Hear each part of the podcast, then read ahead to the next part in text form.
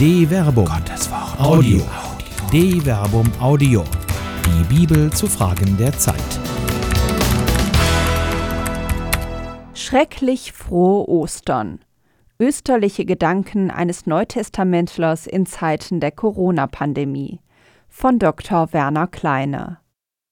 Alle Jahre wieder reüssiert in der Karwoche der theologisch gut gemeinte und irgendwie auch richtige Hinweis, dass Jesus am Karfreitag wirklich tot war. Man dürfte da nicht schon vorschnell auf den Osterjubel verweisen. Man müsse eben auch den Kar-Samstag aushalten. Dann aber mit der Osternacht ertönt allerorten der Osterjubel mit dem gut gemeinten und irgendwie ja auch richtigen Hinweis, dass der Tod vom Leben verschlungen würde. Mit Inbrunst singt man dann, dass das Grab leer sei, als wenn das irgendetwas beweisen würde. Der Held aber erwacht. Die Trauer des Karfreitags, die Mahnungen der eigenen Todesgewissheit alle die Erinnerungen an Leidende und Sterbende, die gerade in Zeiten der Corona-Pandemie doch so besonders bewusst in den Vordergrund gestellt wurden, scheine in jubeltrunker Heilsgewissheit unterzugehen, wie sie auch Paulus zweifellos zu eigen war, wenn er ausruft Verschlungen ist der Tod vom Sieg. Tod, wo ist dein Sieg? Tod, wo ist dein Stachel? 1 Korinther Kapitel 15 Vers 54 bis 55. Der Tod bleibt.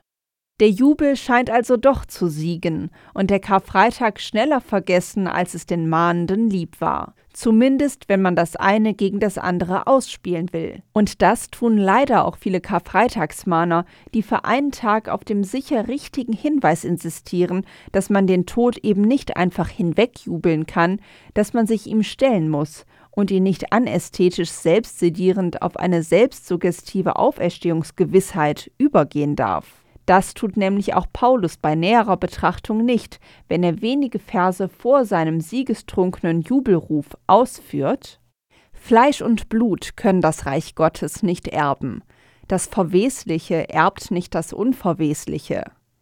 Seht, ich enthülle euch ein Geheimnis. Wir werden nicht alle entschlafen, aber wir werden alle verwandelt werden, plötzlich, in einem Augenblick, beim letzten Posaunenschall. Die Posaune wird erschallen, die Toten werden als Unverwesliche auferweckt, wir aber werden verwandelt werden. Denn dieses Verwesliche muss sich mit Unverweslichkeit bekleiden und dieses Sterbliche mit Unsterblichkeit. 1 Korinther Kapitel 15 Vers 50 bis 53.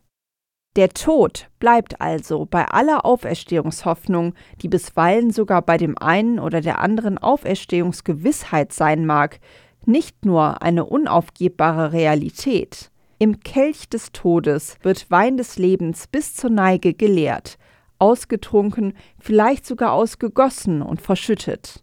Es bleibt nichts vom irdischen Sein. Das Verwesliche muss sterben, auch wenn Paulus noch in der sogenannten Parosie-Erwartung lebt, also der Hoffnung auf eine schnelle Wiederkunft Christi, mit der die Welt ihre Vollendung findet und deshalb darauf insistiert, dass nicht alle entschlafen werden, die Verwandlung bleibt trotzdem keinem erspart. Dabei verwendet Paulus hier das Wort Alassein, das auch die Bedeutung verändern oder vertauschen, letzteres auch mit der Bedeutungsvariante verwechseln in sich trägt. Bei der Verwandlung, von der Paulus hier spricht, muss man also vorsichtig sein, dass man sie nicht vorschnell mit einer Aufhebung des Todes verwechselt. Das wird deutlich, wenn Paulus wiederum einige Verse vorher eben die Art der Verwandlung näher erläutert. Nun könnte einer fragen, wie werden die Toten auferweckt und was für einen Leib werden sie haben? Du Tor, auch das, was du säst, wird nicht lebendig, wenn es nicht stirbt. Und was du säst, ist noch nicht der Leib, der entstehen wird. Es ist nur ein nacktes Samenkorn, zum Beispiel ein Weizenkorn oder ein anderes. Gott gibt ihm den Leib, den er vorgesehen hat, und zwar jedem Samen einen eigenen Leib. 1 Korinther Kapitel 15 Vers 35 bis 38. Von hier ausgehend kommt er dann zu dem Schluss, so ist es auch mit der Auferstehung der Toten. Was gesät wird, ist verweslich, was auferweckt wird, unverweslich. Was gesät wird, ist armselig, was auferweckt wird, herrlich. Was gesät wird, ist schwach, was auferweckt wird, ist stark. Gesät wird ein irdischer Leib, auferweckt ein überirdischer Leib. Wenn es einen irdischen Leib gibt, gibt es auch einen überirdischen. So steht es auch in der Schrift. Adam, der erste Mensch, wurde ein irdisches Lebewesen. Der letzte Adam wurde lebendig machender Geist. Aber zuerst kommt nicht das Überirdische, zuerst kommt das Irdische, dann das Überirdische. 1 Korinther Kapitel 15 Vers 42 bis 46 Leibleiden Der Tod bleibt also. Für die Glaubenden, die durch Kreuzestod und Auferstehung Jesus ein prototypisches Schicksal erkennen, bekommt er den Charakter eines Übergangs, in dem eine leibhaftige Verwandlung oder, wie Paulus es im zweiten Korintherbrief beschreibt, Überkleidung stattfindet. Wir wissen, wenn unser irdisches Zelt abgebrochen wird, dann haben wir eine Wohnung von Gott, ein nicht von Menschenhand errichtetes ewiges Haus im Himmel. Im gegenwärtigen Zustand seufzen wir und sehnen uns danach, mit dem himmlischen Haus überkleidet zu werden. So bekleidet werden wir nicht nackt erscheinen. 2 Korinther Kapitel 5 Vers 1 bis 3. Freilich weiß Paulus darum, dass diese Gewissheit, und er spricht diese Gewissheit deutlich in dem Verb eudamen aus, dass eben wir wissen im Sinne des Wissens, dass kein bloßes Hoffen oder subjektives Fürwahrhalten mehr ist, sondern verobjektivierte Erkenntnis, nicht von der Notwendigkeit des Sterbens und des Todes, der der Endpunkt einer zeitlichen, also verweslichen Existenz, die von Werden und Vergehen geprägt ist, entbindet. Solange wir nämlich in diesem Zelt leben, seufzen wir unter schwerem Druck, weil wir nicht entkleidet, sondern überkleidet werden möchten, damit so das Sterbliche vom Leben verschlungen werde. 2 Korinther Kapitel 5 Vers 4 Gerade Paulus weiß um die leidvollen Aspekte irdisch-leiblicher Existenz. Er leugnet sie nicht, er betet sie nicht weg, er übergeht sie nicht mit dem Hinweis auf eine leidfreie Zukunft in der Ewigkeit. Im Gegenteil, er nimmt das Schicksal der todgeweihten irdischen Existenz, die allen, die leben, aufgegeben ist, an. Damit ich mich wegen der einzigartigen Offenbarungen nicht überhebe, wurde mir ein Stachel ins Fleisch gestoßen. 2 Korinther Kapitel 12 Vers 7a. Und er fügt hinzu: Ein Bote Satans, der mich mit Fäusten schlagen soll, damit ich mich nicht überhebe. 2 Korinther Kapitel 12 Vers 7b. Offenkundig kennt Paulus also die Versuchung der Selbstüberhöhung, die in diesem Zusammenhang als voreilige Todesleugnung verstanden werden kann. Sein persönliches Leiden und die Metapher vom Stachel im Fleisch deutet durchaus auf ein physisches Leiden hin, versteht er als Mahnung, genau dieser Versuchung der Leidverleugnung nicht zu erliegen. Der Tod ist das schreckliche Ende des Lebens. Sein Schrecken bleibt, weil gewiss ist, dass alles, was dieses Leben ausmacht, sein Ende finden wird, und das schneller, als man Amen sagen kann. Plötzlich, in einem Augenblick, beim letzten Posaunenschall. 1 Korinther Kapitel 15 Vers 52. Plötzlich, en atomo, im unteilbaren Aspekt der Zeit, unvorhersehbar. Im kleinsten Augenblick kann die irdische Existenz ihr Ende finden, unvorhersehbar, unplanbar, unangekündigt. Das ist doch schrecklich. Morituri salutant. Das Leben hängt an dünnem Faden, er kann schnell zerreißen. In Zeiten von Gesundheit, jugendlicher Stärke und wohlstandsgesättigter Selbstgewissheit mag das schnell vergessen werden. Auf welche Weise man sich auch immer Opiate verschaffen mag, sei es illegal, sei es legal durch Stimulierung der Ausschüttung körpereigener Opioide wie den Endorphinen, und das kann durch Ablenkung aller Art wie Einkäufe, Fahren mit hoher Geschwindigkeit, Sport oder riskanten anderen Tätigkeiten initiiert werden, der Kick des Rausches dient in aller Regel dazu, die nihilistische Aussichtslosigkeit einer rein irdisch gedachten Existenz irgendwie erträglich zu machen. Die Sinnlosigkeit des Todes ist tatsächlich kaum zu ertragen, jene endgültige Grenze des irdischen Seins, von der niemand weiß, was danach oder dadurch kommt. Reif sind diejenigen, die als Todgeweihte zu grüßen imstande sind. Das aus dem mittelalterlichen Mönchtum stammende Memento Mori, bedenke, dass du sterblich bist, ist die auf den Punkt gebrachte Weisheit, auf deren Basis wahres Leben erst möglich wird so wie Licht erst durch den Schatten als Licht erkannt wird und der Schatten durch das Licht als Schatten, so wird das Leben erst auf dem Hintergrund des Todes bedeutsam, wie der Tod erst durch das Leben als unwiederbringliche Verlusterfahrung aufscheint. Das gilt auch für die jesuanische Verheißung. Ich bin gekommen, damit sie das Leben haben und es in Fülle haben. Johannes Kapitel 10 Vers 10b Sie ist kein Versprechen eines paradiesischen Schlaraffenlandes, sondern ein verheißungsvoller Auftrag, das Leben zu ergreifen, sicher in der Ewigkeit, aber eigentlich jetzt schon, hier und heute. Deshalb vergibt er Sünden, deshalb heilt er, wieder alle Regel auch am Sabbat. Deshalb spricht er vom nahen Reich Gottes. Nichts und niemand darf von diesem Leben in Fülle abhalten, auch die Todesangst nicht.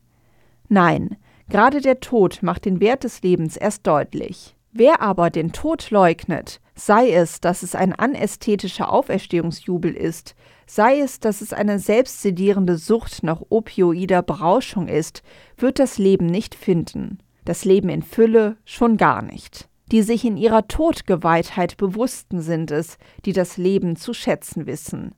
Jeden unteilbaren Moment im Hier und Jetzt schon eine bleibende Demütigung. So sind Leiden und Tod bleibende Demütigungen, gerade in Zeiten, in denen der moderne Mensch trotz allen Fortschritts in Wissenschaft, Technik und Medizin erfahren muss, dass ein kleines Virus, ein evolutionäres Überbleibsel, weder tot noch lebendig, dem vorläufigen Höhepunkt der Evolution, die selbst aufgesetzte Krone der Schöpfung vom Haupte zu reißen droht. Wieder einmal scheint ein Leben in Fülle in weite Ferne gerückt. Wieder alle vorschnelle Beruhigung steht die Menschheit wieder einmal vor einer Situation, die auch den biblischen Klageliedern aufscheint. Die Alten bleiben fern vom Tor, die Jungen vom Seitenspiel. Dahin ist unseres Herzens Freude, in Trauer gewandelt unser Reigen. Die Krone ist uns vom Haupt gefallen. Klagelieder Kapitel 15 Vers 14 bis 16a. Die Beter der Klagelieder sehen dabei in sich selbst die Urheber der Krise. Weh uns, wir haben gesündigt. Klagelieder Kapitel 15 Vers 16b. Aufgrund der Erfahrungen ihrer eigenen Geschichte sehen sie den Ausweg in einer Hinwendung zu JHWH als Geber und Garant des Lebens. Du, Herr, thronst ewig. Dein Thron besteht von Geschlecht zu Geschlecht. Warum willst du uns für immer vergessen, uns verlassen fürs ganze Leben? Lass du, Herr, uns zurückkehren zu dir, dann kehren wir um. Erneuere unsere Tage wie in der Urzeit. Oder hast du uns denn ganz verworfen? Zürnst du uns über alle Maßen? Klagelieder, Kapitel 15, Vers 19 bis 22 ob der moderne, vernunftstolze Mensch, der seine Zweifel doch eigentlich los sein will, diese Konsequenz nachvollziehen kann? Es ist doch offenkundig besser, den Virologen, Epidemiologen und anderen Wissenschaftlern zu trauen, um gemeinsam einen Weg aus der Krise zu finden. Daran kann kein Zweifel bestehen, auch nicht auf dem Hintergrund der Klagelieder, denn das Volk, das hier klagend betet, ist zuerst der Solidarität verlustig gegangen. Es ist die gemeinsame Hinwendung zu JHWH, selbst wenn sie klagend ist, als gemeinsamer Akt ein erster Schritt zu neuer Solidarität und damit zu neuer Stärke ist. Die entsteht aber erst aufgrund einer gemeinsamen Erfahrung im Leid. Erst das Nichtleugnen des Leides, sein Aussprechen in der Klage macht einen gemeinsamen Neuanfang möglich. Denkmal, Wundmal. Das ist der eigentliche Punkt. Das Leid darf nicht geleugnet werden. Es bleibt selbst in der Rückschau Leiden. Viele reden jetzt, wie der selbsternannte Zukunftsforscher Matthias Hawks, von Regnosen, bei denen man sich wundern würde, wenn Corona vorbei ist.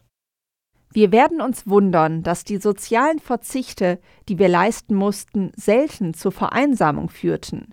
Im Gegenteil, nach einer ersten Schockstarre fühlten viele von sich sogar erleichtert, dass das viele Rennen, Reden, Kommunizieren auf Multikanälen plötzlich zu einem Halt kam. Verzichte müssen nicht unbedingt Verlust bedeuten, sondern können sogar neue Möglichkeitsräume eröffnen. Das hat schon mancher erlebt, der zum Beispiel Intervallfasten probierte und dem plötzlich das Essen wieder schmeckte. Paradoxerweise erzeugte die körperliche Distanz, die der Virus erzwang, gleichzeitig neue Nähe. Wir haben Menschen kennengelernt, die wir sonst nie kennengelernt hätten. Wir haben alte Freunde wieder häufiger kontaktiert, Bindungen verstärkt, die lose und locker geworden waren. Familien, Nachbarn, Freunde sind näher gerückt und haben bisweilen sogar verborgene Konflikte gelöst. Solche Redeweisen, in denen die Krise immer als Chance erscheint, ist mit Verlaub zynisch. Sie ist egomanisch auf die Überlebenden fixiert und die, die irgendwie durchgekommen sind, die es mehr oder weniger unbeschadet hinter sich haben. Wo sind da die Toten, die Hinterbliebenen, die, die auch nach durchstandener Infektion möglicherweise mit Spätfolgen zu kämpfen haben? Wo sind die anderen Corona-Opfer, die ihre wirtschaftliche Existenz verloren haben? Ein solcher selbsternannter Zukunftsforscher macht den Fehler, den religiöse Schwärmer und Worshipper zu allen Zeiten gemacht haben. Sie lobpreisen nur und klagen nie. Sie jubilieren über eine Auferstehung, die die Wundmale am Leib des Auferstandenen nicht wahrhaben will.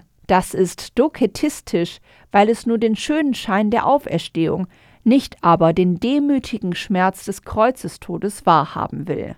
Der Auferstandene selbst aber trägt immer noch die Wundmale des Todes an sich. Sie sind selbst im verwandelten Leib eingeprägte Narben, Denkmäler des Lebens, das erst im Tod zu sich selbst kommt, ja erst auf dem Hintergrund des Todes Leben in Fülle sein kann. Am Abend dieses ersten Tages der Woche, als die Jünger aus Furcht vor den Juden bei verschlossenen Türen beisammen waren, kam Jesus, trat in ihre Mitte und sagte zu ihnen, Friede sei mit euch. Nach diesen Worten zeigte er ihnen seine Hände und seine Seite. Da freuten sich die Jünger, als sie den Herrn sahen. Johannes Kapitel 20, Vers 19 bis 20. Das Neue wird sichtbar. Kein irdischer könnte durch verschlossene Türen gehen. Der Leib ist verwandelt, er ist diskontinuitiv. In dieser Diskontinuität ist aber in personaler Kontinuität das ganze Leben in Trauer und Freude, Leid und Heil, Tod und Leben aufgehoben. Eine schreckliche Erfahrung. So ist Ostern zuerst eines, eine schreckliche Erfahrung der eigenen Todgeweihtheit. Die Auferstehung von den Toten ist nicht ohne den Tod zu haben. Deshalb trägt selbst die Osterkerze als Auferstehungssymbol die Wundmale als Denkmäler des Todes Jesu. Ostern ist aber noch in einer anderen Perspektive eine fürchterliche Erfahrung, steht doch vor dem Jubel das Erschrecken. Am ersten Tag der Woche gingen die Frauen mit den wohlriechenden Salben, die sie zubereitet hatten, in aller Frühe zum Grab. Da sahen sie, dass der Stein vom Grab weggewälzt war. Sie gingen hinein, aber den Leichnam Jesu, des Herrn, fanden sie nicht. Und es geschah, während sie darüber ratlos waren, siehe, da traten zwei Männer in leuchtenden Gewändern zu ihnen. Die Frauen erschraken und blickten zu Boden. Lukas Kapitel 24, Vers 1 bis 5.